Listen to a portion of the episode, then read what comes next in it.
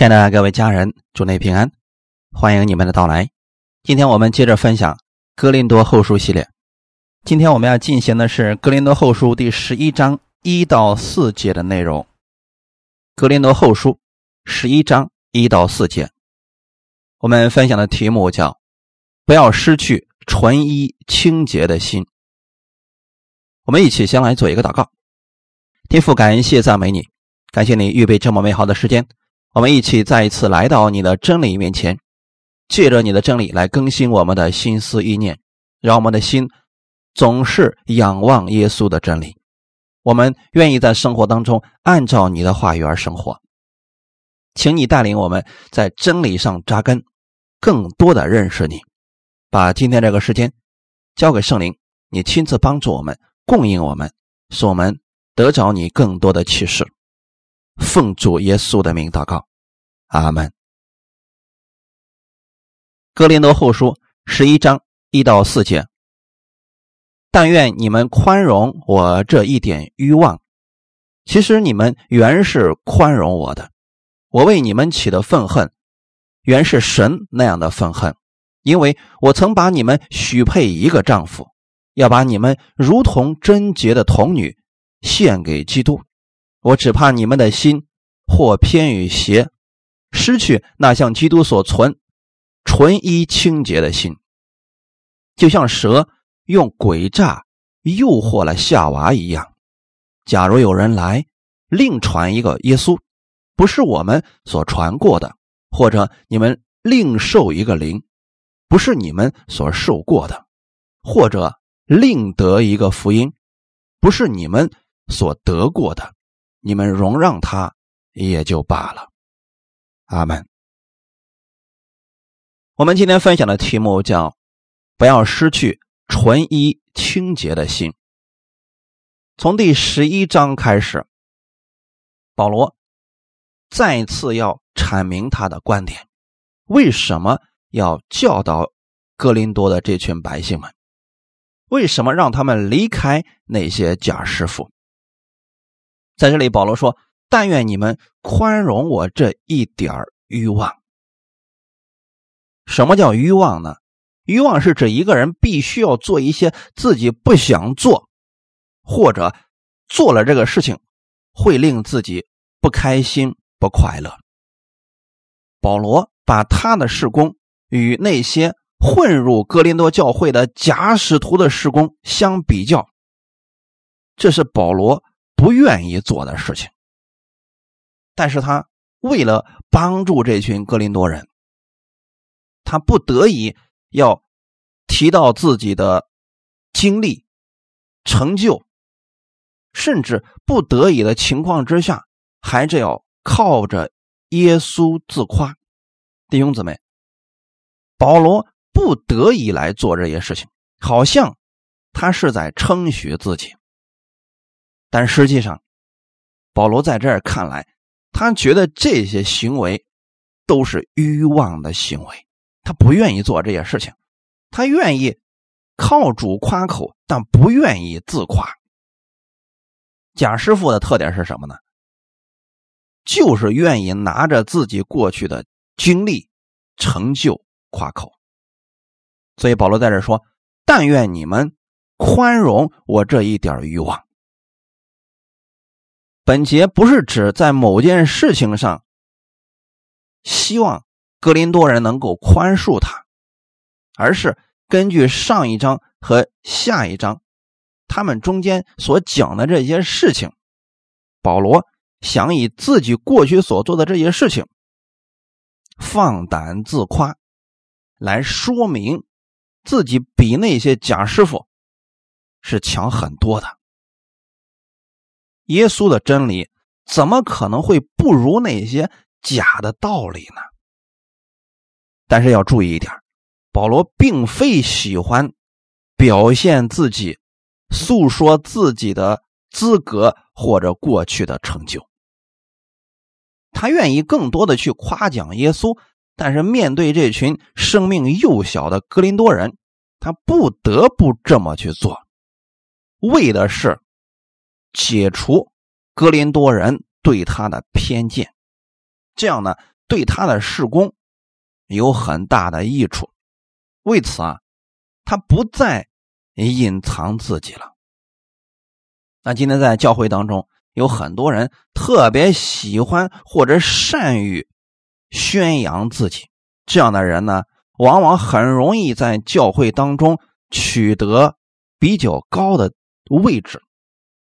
这是一个露脸的时代，很多人总是迫不及待的想去表现自己，把自己过去的经历、成就都让更多的人看见。那反而呢，是那些忠心服侍主的、不为名、不为利的那些真心传道的人，因为他们所做的事情很多人看不见，因此啊，他们也就不受重视。保罗原本是想继续的默默的为主献上，但现在面临到的是格林多人啊出现了极大的问题，保罗不得已要把自己过去所做的事情给他们一一诉说一下，让格林多人知道，他比那些假师傅其实无论是属灵上，还是生活上，还是在世俗的荣耀上，都大很多的。格林多后书十一章第二节，我为你们起的愤恨，原是神那样的愤恨，因为我曾把你们许配一个丈夫，要把你们如同贞洁的童女献给基督。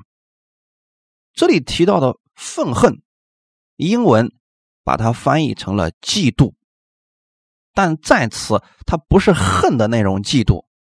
而是描写神因为爱我们，所以不能容忍我们犯罪的那种心情。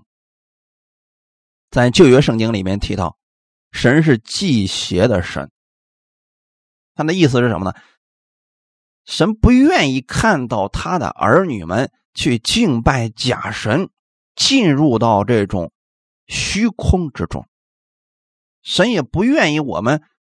非得把我们的焦点和目光放在那些原本飘渺不定的事情之上。当神看到他的百姓去敬拜假神的时候，神的心里面是有这种愤恨的。他愤恨的不是这个人，他愤恨的是你为什么要去做这个事情？他心里边不舒服。所以在这里用的“愤恨”这个词啊。我为你们起的愤恨，原是神那样的愤恨。其实他要表达的意思是，我以神的那种嫉妒的爱爱你们，这比较接近原文的意思。为什么叫做嫉妒的爱呢？他的意思是，这份爱大到可以包容你所有的一切。但是同时呢，又不能容忍你去爱其他的东西，比如说假神啊，这是爱里边真实存在的东西。就我们去爱一个人，完全的爱这个人的时候，那我们心里边其实是容不下这个人再去爱除了我们以外的其他人。这也正是神。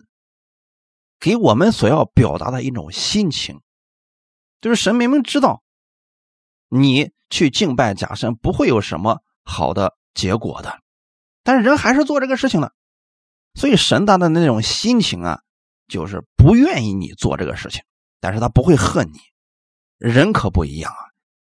所以保罗在这里说到的是：我为你们所气的愤恨是神那样的愤恨。如果你把神的那种愤恨放在人的身上，立马就会出问题。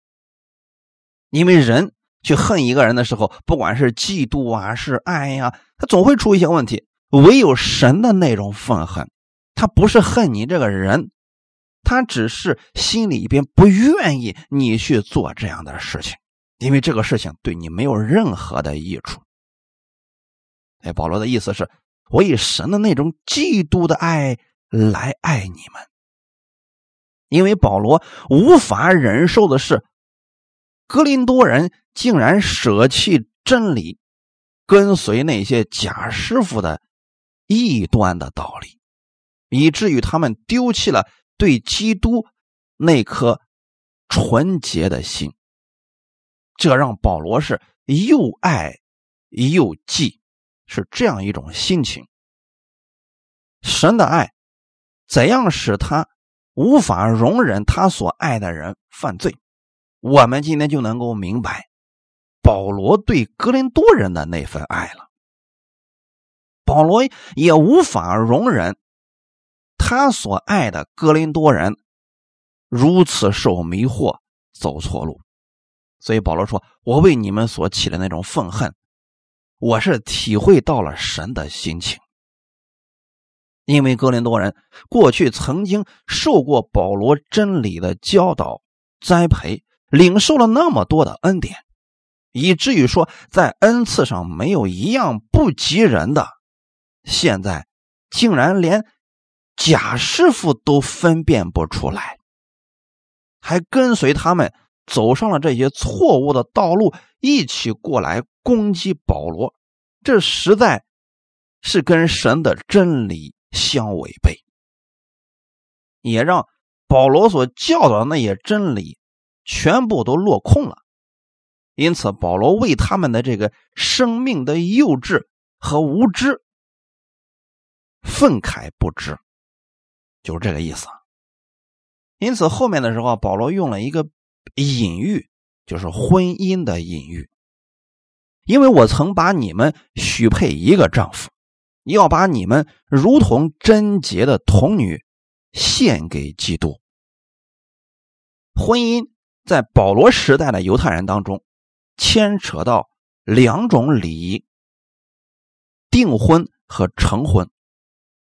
订婚就是许配的意思了，成婚礼之后才算是完成了婚姻。两者之间相隔一年的时间。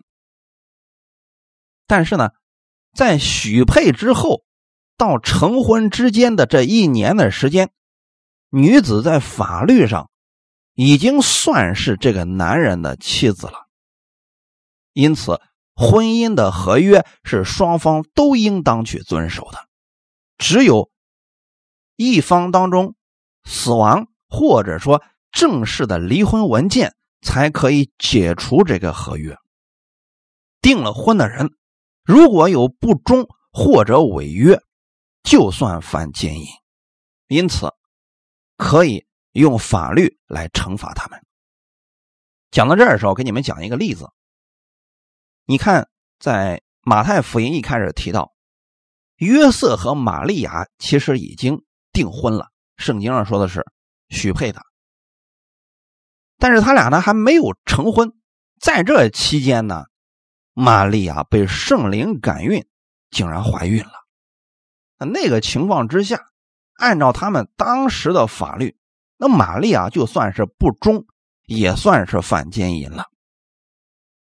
那如果说玛利亚真的是跟别的男人所生的这个孩子，那约瑟是有一个足够的理由把玛利亚交给城门口的那些长老们，那当时他们就会拿石头把他给打死。当然了，玛利亚的情况除外，因为他是从圣灵感孕的，他不算犯奸淫。可就这个事儿来说，当时的百姓们是接受不了的。而约瑟呢，因为他是个异人，他就想暗暗的把他给休了，其实就是想保存玛利亚的生命。所以，透过当时的那个社会的背景啊，我们应该知道。这就是当时犹太人对婚姻的一个观念。那现在保罗提到，我曾把你们许配一个丈夫。那现在等于说，我们相信了耶稣基督的人，我们都是许配给基督了。保罗看自己是神的媒人，透过他把格林多人许配给基督。也就是说，跟基督建立了合约，成为一体。他感到自己有责任，在这最终的婚礼完成之前，也就是耶稣基督再来的时候接我们回去之前，那不还有一场婚宴了吗？接我们回去之前呢，他要确保哥林多人像贞洁的童女一样，只属于一个丈夫，那就是耶稣基督。那很明显，现在呢，哥林多人他是跟随了假师傅啊，在这属灵里边看起来，这就像是背叛了有合约的丈夫，去跟那些别的人在一起了。这就是通常一些人所说的属灵的淫乱，它指的是拜假神，又去拜别的偶像了。从哥林多人最近所发生的事情来看，保罗是不得不说：“我只怕你们的心或偏于邪，失去那像基督所存纯一清洁的心，就像蛇用诡计。”诱惑了夏娃一样，保罗非常担心哥林多人的心不在基督的身上，那么他们一定就会偏向于邪恶，就会失去像基督所存的纯洁的、清洁的心。人的心里边，如果不是充满了神的话语，那么被一些假的道理。那世俗的道理所充满的时候啊，他的心里面就会有奇奇怪怪的、乱七八糟的很多的想法。这些想法呢，会让他失去对基督的爱，专心就没有了。因此，保罗又用了一个比喻，就像蛇用诡诈诱惑了夏娃一样。我们来看一下。保罗所说的这个例子，夏娃在伊甸园当中受诱惑，是因为他对神的话语怀疑了。创世纪第三章十三节说：“耶和华神对女人说，你做的是什么事呢？”女人说：“那蛇引诱我，我就吃了。”重要的是，蛇对夏娃的诱惑。是迷惑他的心思，让他怀疑、否定神的话语，从而听信鬼话。这就跟今天格林多人所犯的毛病是一样的。贾师傅就是引诱他们、迷惑他们的心思，让他们怀疑真理，从而否定神的话语。因此，在这里所说的属灵的淫乱。并不是指他们真的犯了这样的问题，而是指他们的心离开了基督，偏向了那些假的道理。那我们来看一下夏娃当时是怎么样被诱惑的。神给他们说的话语非常的清楚，《创世纪》第二章十六到十七节，耶和华神吩咐他说：“园中。”各样树上的果子你可以随意吃，只是分别善恶树上的果子你不可吃，因为你吃的日子必定死。神的话说的非常清楚，你吃的日子必定死。而蛇对他的诱惑是，《创世纪》第三章第四节，蛇对女人说：“你们不一定死。”你们发现问题没有？神的真理是非常确定的，从来都不是可能、也许、大概、不一定。神的话语非常清楚，是就是，不是就说不是。人说你信就得救，可是人往往引用的是蛇的那些理论，信了也不一定得救。当耶稣说：“信我的人，属我的人，我永不丢弃他。”可是有一些人却说：“今天就算你信耶稣了，有一天你也可能会被神丢弃的。”有没有发现，他们所引用的东西都是那些鬼魔的道理，就如同一开始的时候蛇对女人的诱惑一样。你们不一定死啊。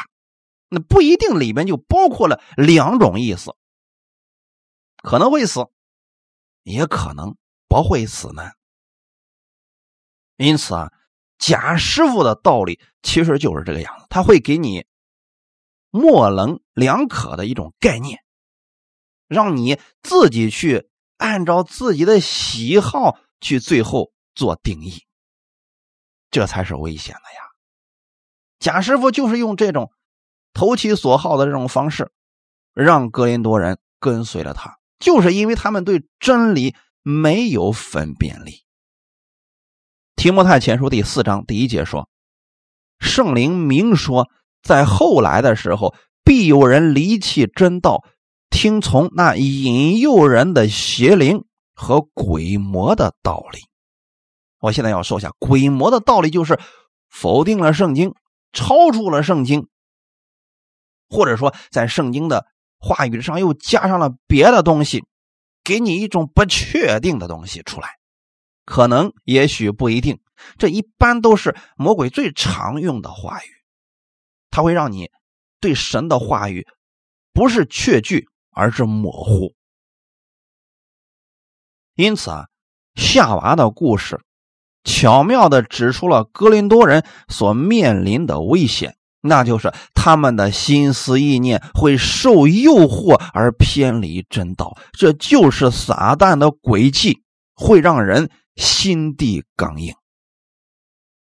在这儿的经文当中，保罗所关心的是他们的心思意念不被诱惑，并不是指道德方面的妥协，所以这段经文。不可以乱解释。格林多人本来跟基督没有任何关系，但是因为保罗把福音传给了他们，使他们认识了基督，接受了基督。那个时候，他们跟基督之间就立了血的约定，那就等于说，他们如同贞洁的童女献给了基督。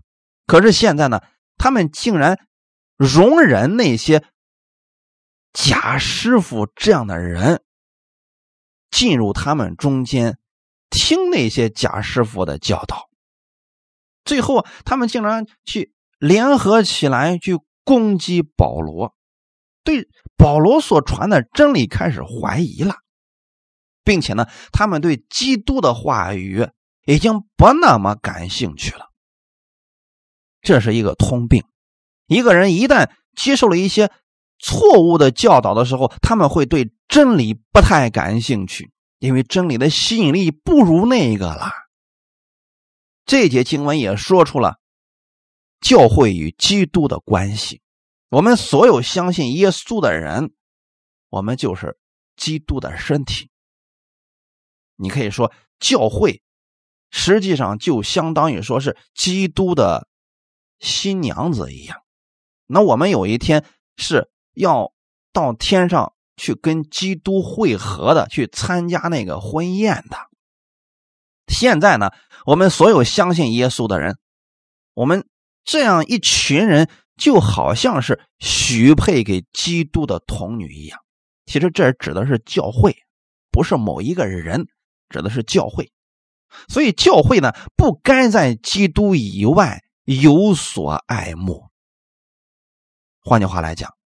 作为一个教会的领袖来讲，你不应该在教会里边去传讲别的东西，单单的去传讲基督的真理、圣经的话语就足够了。你不要在教会里边讲如何做生意，也不要在教会里边讲那些别的神的那些那些道理，完全没有必要。因为我们不需要把信徒让他们去认识别的东西。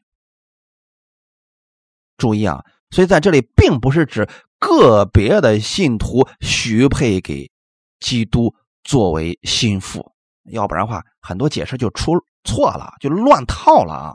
今天很多人说，那我是一个弟兄，我是个男的，我怎么会许配给耶稣呢？这不正确啊！这里所说的是教会，用一个形象的比喻，把教会呢比喻成心腹，把耶稣比喻成新郎，它是代表的是。我们教会跟基督的关系是合一的，是合而为一，是不可分割的这种关系。因为只有夫妻关系是零距离的，所以呢，我们的神用这种方式来描述教会跟基督的关系。阿门。格林多后书十一章第四节：假如有人来另传一个耶稣，不是我们所传过的，或者你们另受一个灵，不是你们所受过的，或者另得一个福音，不是你们所得过的，你们容让他也就罢了。错误的教义比错误的生活更可怕。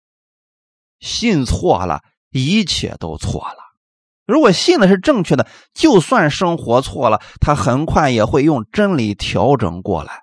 但如果你跟错了师傅，你跟从了异端的教训，不单不会得着神的喜悦，你自己也会受亏损，毫无益处。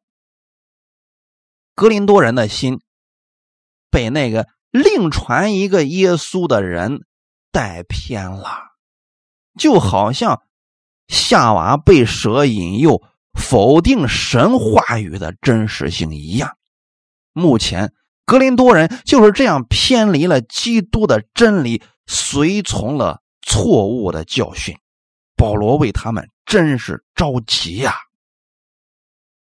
假如有人来另传一个耶稣，不是我们所传过的，保罗所谓的另一个耶稣指的是什么呢？《使徒行传》第四章十二节，除他以外，别无拯救，因为天下人间没有赐下别的名，我们可以靠着得救。我们一定要相信，除了耶稣以外，没有拯救，只有一位耶稣，我们可以靠着得救，那就是拿撒勒人耶稣。那一位被称为基督的耶稣，阿门。圣经上不是出现过耶稣基督和基督耶稣吗？他所强调的中心是不一样的。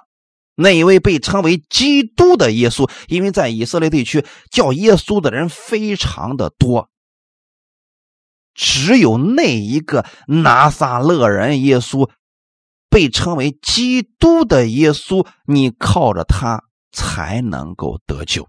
而且必须是本人相信耶稣才能得救。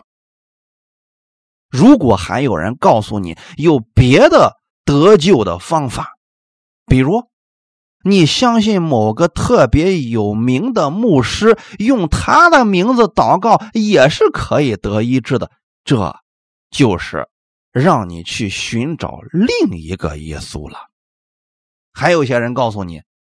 你在别的地方，你信主就不得救啊！你只有在某某教会里边，让某一个牧师为你按手，你才能够得救。这些都是另一个耶稣，千万不要信。还有一些人怎么说呢？啊，那些不分辨对错的孩子、婴孩。胎儿是可以自动得救的，或者说那些没有听过摩西律法的人，只要他们行的善事比恶事多，他们就一定会得救。这都是不符合圣经的，会让救恩失去能力，让人以为除了耶稣之外还有别的得救方法，但是。圣经上明确的告诉我们，除他以外，别无拯救，因为天下人间没有赐下别的名，我们可以靠着得救。换句话来说，除了信耶稣得救之外，没有别的方法了。如果有人告诉你还有别的方法，不是谁信谁得救。除此之外的任何方法，全都属于鬼魔的道理。格林多前书第二章一到二节，弟兄们，从前我到你们那里去，并没有用高言大志对你们宣传神的奥秘，因为我曾定了主意，在你们中间不知道别的，只知道耶稣基督，并他定十字架。保罗传福音的核心。就是耶稣基督以及他在十字架上所成之功。这就是保罗传福音的核心，因为他知道耶稣本身就带着大能，看十字架上的拯救本身就有足够的吸引力，不需要人再加上别的东西了。保罗所传讲的是钉十字架的耶稣啊，对保罗而言，除此之外，把人的目光带到了某个人的身上。某些神迹的上面，某些智慧言语上面，这都是不太正确的。这些不能让人得救的。那还有一个是什么呢？或者你们另受一个灵，不是你们所受过的。另一个灵又是什么呢？我们接受主耶稣的人，在接受主耶稣为救主的那一刻，圣灵。就住在了你的心里边。那另一个灵，那一定指的就是鬼魔的灵、邪灵。邪灵，他不会让人亲近耶稣、顺服耶稣的。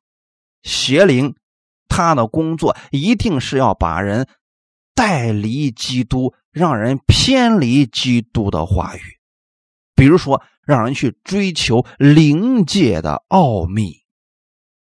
让人过分的去向往那些神秘的东西，比如让人忽略神的话语，去追求一些异象、异梦等等，不是去把根基扎在神的话语上。而这些假师傅呢，通常就会假借圣灵之名，欺骗那些没有分辨力的信徒。一般来讲。这些假师傅们会这样来说话，我给大家举一些例子啊，大同小异的，你们举一反三就可以啊。这些人会说：“圣灵启示我，啊，昨晚上我做了一个梦，在梦中我得着了某种启示，我所讲的都是圣灵让我怎么讲的，圣灵让我告诉你。”什么什么什么？比如说，圣灵让我告诉你，要把你的家产捐给某个人，啊，那个人就是他。类似于这样的话语，你们一定不要直接相信。我们不是否定会有圣灵的启示，确实圣灵今天也会做工，也会有一些异象、异梦等等带领我们，但是我们一定要去分辨这些话语，不要急着去相信。你不能因为他自称是先知，你就相信他所说的所有的话语。要详细查看、验证他所说的是不是符合圣经的，这一点至关重要。如果你说我不知道他所说的是不是符合圣经，我觉得他讲了我的心里边去了，那这个时候依然也是要用圣经来分辨的。你就看这些启示，最终的结果是把你带向了基督，让你更加愿意亲近神呢，还是把你带向了别的地方，让你高举某个人，跟随某个人，最后让你否定耶稣呢？这一点上是可以分辨出真假的呀。从圣灵而来的，一定是高举耶稣。荣耀基督，让人越来越亲近耶稣的；从邪灵而来的，一定是让人最终远离基督、远离真理的。那这点上，我们是可以分辨出来的。你不能说他讲的正好讲到我心里边去了，那也许我们的心里边就是想偏离基督呢，正好被这些假师傅、被这些邪灵所利用了呢。你别忘记了，人是有私欲的，因此我们分辨的标准应该是用真理、用神的话语，而不应该用我们自己的喜好，这会出问题的。就像一开始的夏娃一样，为什么蛇能够成功的诱惑他呢？就是因为他想吃那个果子嘛，他想吃，而魔鬼呢，给他呢一种错误的教导，就是你吃的日子不一定死。这一下说中了夏娃的心里边，他正是这么想的呀。只是他对神的话语有所忌惮，但现在呢，当蛇这么一说的时候，他立马跟蛇之间就形成了共鸣。哎呀，你说的太对了，你所说的正是我所想的呀。那万一吃了他死不了呢？那这不就是鬼魔的道理吗？因此，我们分辨它是不是真的和假的的时候。不要用我们自己的喜好，一定要用圣经的话语。就像夏娃一样，如果你不确定吃的是死还是不一定死，你可以去问问神呐，神一定会告诉你的呀，对不对？可是呢，他就是遵从了自己内心的那个喜好，最后失败了。所以在这一点上，大家一定要谨慎，不要觉得说他所讲的正好是我心里所想的呢。那万一你想的那个正好就不符合圣经呢？这不就一块错了吗？还有一点神给我们的预言和启示一般都是双方面的。前面的标准是什么呢？就是看他把你带向基督，让你更亲近耶稣呢，还是远离基督？还有一个就是双方面的。当别人给你发一个预言或者跟你说一个启示的时候，如果你没有一丁点的感动。那么你一定要详细分辨，这可能就是假的。那另外一种情况是什么呢？就是说，你正想去服侍耶稣，但是你不知道怎么去做。正好有一个先知过来给你说了一些预言，说神已经启示我了，你要去服侍他。那现在他给你指了一个方向，啊，你会发现，哎，对啊。我正想去服侍神，我不知道怎么去做的情况之下，那这位先知来告诉他了，他就明确的知道自己如何去服侍神了。这是从神来的呀，对不对，弟兄姊妹？就像哥尼流的祷告一样，这个人乐善好施，愿意亲近神，只是说他在很多的真理方面他不了解。这个时候圣灵就告诉他说：“你去。”某一个地方去找一个叫彼得的，那么他就遵从了这个圣灵的感动，去找到了彼得。那彼得呢？他在那儿祷告的时候，神也给他了他启示。所以他们俩见面的时候啊，哎，把那个话语一交流，彼得立马就明白了。那我知道刚才神给我的那个启示，那就是你啊！哎，这不就对上了吗？只有这样的预言和启示，才是从圣灵来的。所以说，不要随随便便就相信别人给你说的什么预言啦、启示了。他很多时候都是他自己的想法，我们是要把它分辨出来的。那在这一块上呢，在真理上扎根是极其重要的，要不然没有分辨力的啊。这是另一个灵，第三个，或者另得一个福音，不是你们所得过的。弟兄怎么会怎么会有另一个福音呢？福音只有一个。马可福音第一章第一节说：“神的儿子耶稣基督，福音的起头。”换句话来讲，耶稣基督才是唯一的福音。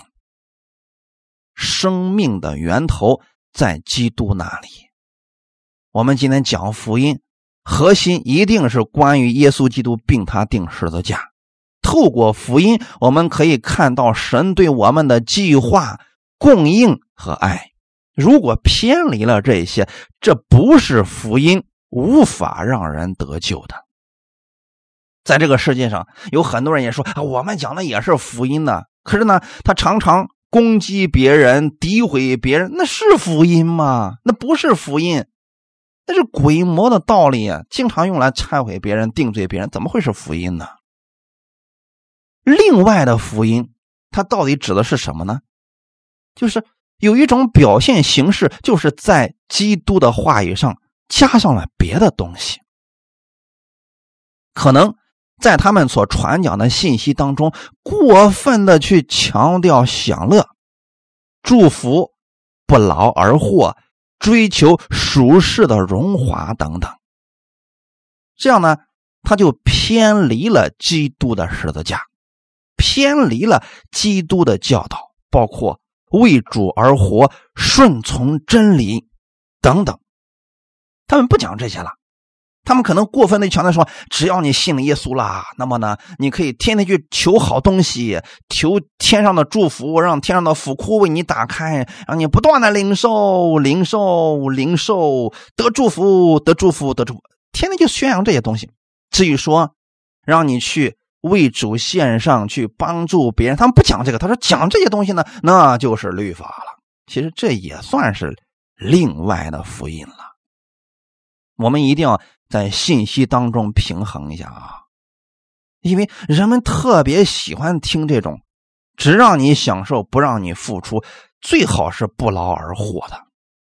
哎，人们特别喜欢这种东西，因为这就是属肉体的东西嘛。那还有一些是什么呢？保罗对加拉太教会的教导，当时呢，犹太人混进了加拉太教会，告诉这些信徒啊，外邦人要想得救。不仅需要相信耶稣，还要去遵守摩西的律法，比如说受割礼，那比如说加入犹太教，你才算是真正的属神的百姓。也就是说，另一个福音大部分和圣经所讲的相同，他们会在一些地方加一点或者减去一些东西。结果让福音就发生了改变，不再是耶稣基督并他定十字架为核心。你比如说，有些人也讲耶稣是神的儿子，神就是爱，他们也讲这个东西。但是呢，他们加上一些东西，说什么呢？所以说嘛，因为神是爱，所以他不会让人下地狱的。地狱不是真实存在的，只是一个吓唬人的东西。就像小孩子不听话，大人吓唬他：“老虎来了啊！再不听话就把你给吃了。”其实呢，根本就没有老虎啊，那就是让他听话而已啊。所以有些人说了：“神是爱，怎么可能让人下地狱呢？”他是让我们去听从他的话语。所以说啊，所有的世人都会自动得救的。你们有没有听出来？这就是另一个福音了。那这些人还会教导说什么呢？新约之下了，不需要为主受苦了，也不需要奉献了，因为耶稣已经成就了一切。耶稣就是我们的十一，我们什么都不需要做的，等待着丰收吧，等待着从天上降下来丰富的祝福吧，什么都不需要做了。换句话来讲，你们是不是也特别喜欢听这样的话语？啊，听起来真舒服呀，对不对？可是这是另一个福音。如果你遇到了，请立即删除这些教导的一切东西。我们讲的福音就是耶稣基督，并他定十字架。阿门。离开了这些东西，人就会偏向于贾师傅的那些教导了。贾师傅的所教导的为什么会引起哥林多人的兴趣呢？就是他不让哥林多人再去做别的事情了。比如说，保罗现在呢是因为知道耶路撒冷教会的那个信徒们现在受灾了，他们有需要了，所以保罗去各个教会里边去筹集奉献款，想帮助耶路撒冷的教会。他到了哥林多教会呢，也把这个事情告诉了哥林多人。那贾师傅现在横插一杠的说：“你看看，他来目的不纯，就是为了你们的钱。所以说啊，你们要守好你们的口袋啊，不需要再奉献了。那如果贾师傅们这么去教导的话，那格林多人自然愿意听贾师傅的教导呀。因此，保罗用了非常长的一段话语来解释自己不是为了自己，乃是为了。”其他教会，你就知道这些假师傅们的教导真的是见缝插针呐，就是想把人带离基督的这个祝福啊！真正的，我们用爱心去帮助那些软弱的、有需要的人，这才是基督的福音所结出来的果子呀。可是格林多人呢，他们没有这点意识呀，所以上了那些假使徒们的当。我们看最后一句：“你们容让他也就罢了。”这是一句讽刺的话语，反问的话语。保罗其实是想说的是：你们竟然毫不加分辨的去接纳了那些假使徒们的教导。那保罗还有另外一个意思，就是如果你们的心真的是那样的宽宏大量的话，你们为什么就接纳不了我呢？正是因为格林多人对真理不扎根，所以他们就像浮萍一样。随波逐流啊！竟然容忍了这些假师傅的教导。他们不知道的是，这些教导都是把人带向死亡的呀。彼得后书第二章一到三节：从前在百姓中有假先知起来，将来在你们中间也必有假师傅，私自引进陷害人的异端，连买他们的主他们也不承认。自取速速的灭亡，将来将有许多人随从他们邪淫的行为，便叫真道因他们的缘故被毁谤。他们因有贪心，要用捏造的言语在你们身上取利。他们的刑罚自古以来并不迟延，他们的灭亡也必速速来到。你可以看出来，彼得其实对这个异端、对这些假师们的教导也是非常反感的。不仅仅是那个时候有假先知、假师傅，现在也有啊。他们都有一个特点，就是把人带离基督，最后让这些人不去按照真理而生活。那么他们那些人的结局是什么呢？速速的灭亡。可这些人一旦说，有人跟从了这些假师傅，他们是打着基督的旗号啊，而且呢，到处招摇撞骗，便叫真道因他们的缘故被毁谤。为什么今天有很多人反感信耶稣呢？就是因为有那一小撮人，为了自己的私欲，为了自己的名或为了自己的利，让很多人跌倒了。结果呢，这些糟糕的行为。让那些相信耶稣的人一搜索这些东西，他们说：“哎呀，不能信！啊，这耶稣太可怕了，这个福音太可怕了。”其实这些就是那些假师傅们所弄出来的东西，这也是魔鬼最想达到的结果呀。因此，我们要有分辨力。基督徒可以有问题，但是基督是没有问题的。假先知会欺骗人，但是先知是不欺骗人的。最后，我们看一段经文，《提摩太前书》第六章十一到十二节。但你这属神的人要逃避这些事，追求公义、敬虔、信心、爱心、忍耐、温柔。你要为真道打那美好的仗，持定永生。你为此被招，也在许多见证人面前已经做了那美好的见证。保罗给提摩太。给他的嘱托就是：你要记得你是属神的人，所以要逃避这些事情。什么事情呢？逃避假先知的那些教导，逃避那些让人跌倒的那些鬼魔的道理。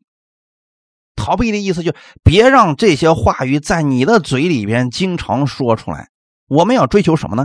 公义、敬虔、信心、爱心、忍耐、温柔。你会发现，这都是圣灵所结的果子呀。换句话来讲，你要去追求耶稣基督，并他定十字架的真理，圣灵会引导你，让你活出不一样的，能够给别人带来榜样和益处的生命。而且保罗提醒提摩太，你要为真道打那美好的仗。怎么打这个美好的仗呢？持定永生，就是我们不管别人怎么信。我们要持定福音的核心，那就是离不开耶稣基督，并他定十字架。我们效法基督而生活，追求公义、敬虔、信心，持定神给我们的这份永生。基督怎么活，我们也怎么活；基督怎么样对待别人，我们也如何活出基督这样的生命来。我们是为此而招的。阿门。这样的话，就会在许多人面前有美好的见证了。感谢赞美主。所以，希望我们不要失去纯一清洁的心。就任何时候，我们要把我们的目光放在基督的身上。一旦有人想把你带离基督，我们心里面一定要警醒的呀。不管这个人说的多么的好听，只要他偏离了神的话语，我们就不要再去跟随他了。那是一定会受亏损的呀。不要失去。纯一清洁的心，那就是让基督的话语充满你的心。请你们记得，你们每一个人都是跟基督立过约定的，所以我们要让基督的话语成为我们生活的标准，成为我们生命的盼望。哈利路亚！只有基督能给我们永久的盼望。那我们也在。期待着基督第二次再来接我们回去，这一切事情啊就结束了。感谢赞美主，神祝福大家，愿今天的话语给你们带来一些帮助。我们一起来祷告，天父，感谢赞美你，感谢你借着这样的话语也提醒我们，让我们知道，今天我们也是与基督有关系的人，我们是属于基督的。我们的心愿意只放在基督的身上，不愿意失去那纯一清洁的心，因为你所赐给我们的祝福已经足够了，你所赐给我们的真理已经足够让我们在生活当中经历你的奇妙、伟大爱心和信心了。我们不需要在基督以外去找什么好处了，在基督以外没有好处，我们的心。愿意单单来仰望你，用你的话语成为我们生活当中的标准。感谢赞美你，我们相信的是一个耶稣，一个灵圣灵，一个福音，耶稣基督的福音。感谢赞美你，谢谢你把这样的真理给我们，来浇灌我们，坚固我们，一切荣耀都归给你。奉主耶稣的名祷告，阿门。